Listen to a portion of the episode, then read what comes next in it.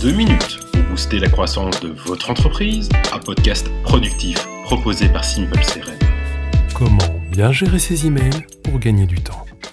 Pour travailler rapidement, il est nécessaire d'être concentré. Notre cerveau a besoin de 23 minutes pour atteindre son plein potentiel de concentration et de productivité. Le problème, c'est que l'on reçoit en permanence des emails et que la lecture de ces emails casse la concentration. Il est donc impératif de cadrer votre gestion de ces emails. La première étape est d'établir une règle simple. On adresse uniquement les emails à la personne concernée, sans mettre toute la société en copie car cela ne sert vraiment, mais alors là vraiment, à rien. La deuxième étape consiste à supprimer les notifications email sur votre ordinateur, puis de supprimer votre email pro sur votre téléphone mobile. Pour cela, je vous renvoie à l'épisode dédié au droit à la déconnexion. La troisième étape consiste à définir une nomenclature dans le sujet de vos emails.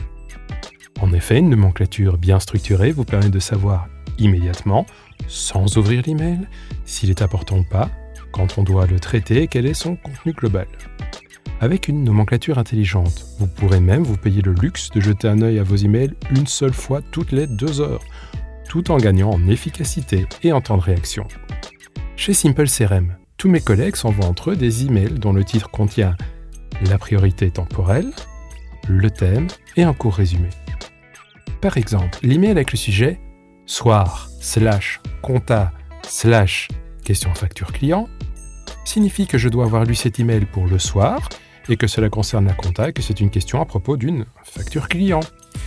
La liste des priorités temporelles que nous utilisons est urgent, à lire immédiatement, matin, à lire avant la fin de matinée, soir, à lire avant la fin de la journée, vendredi, à lire avant la fin de la semaine. Les thèmes sont les différents départements, à savoir la vente, compta, marketing, etc. Et pour le résumer, il suffit d'être le plus clair possible.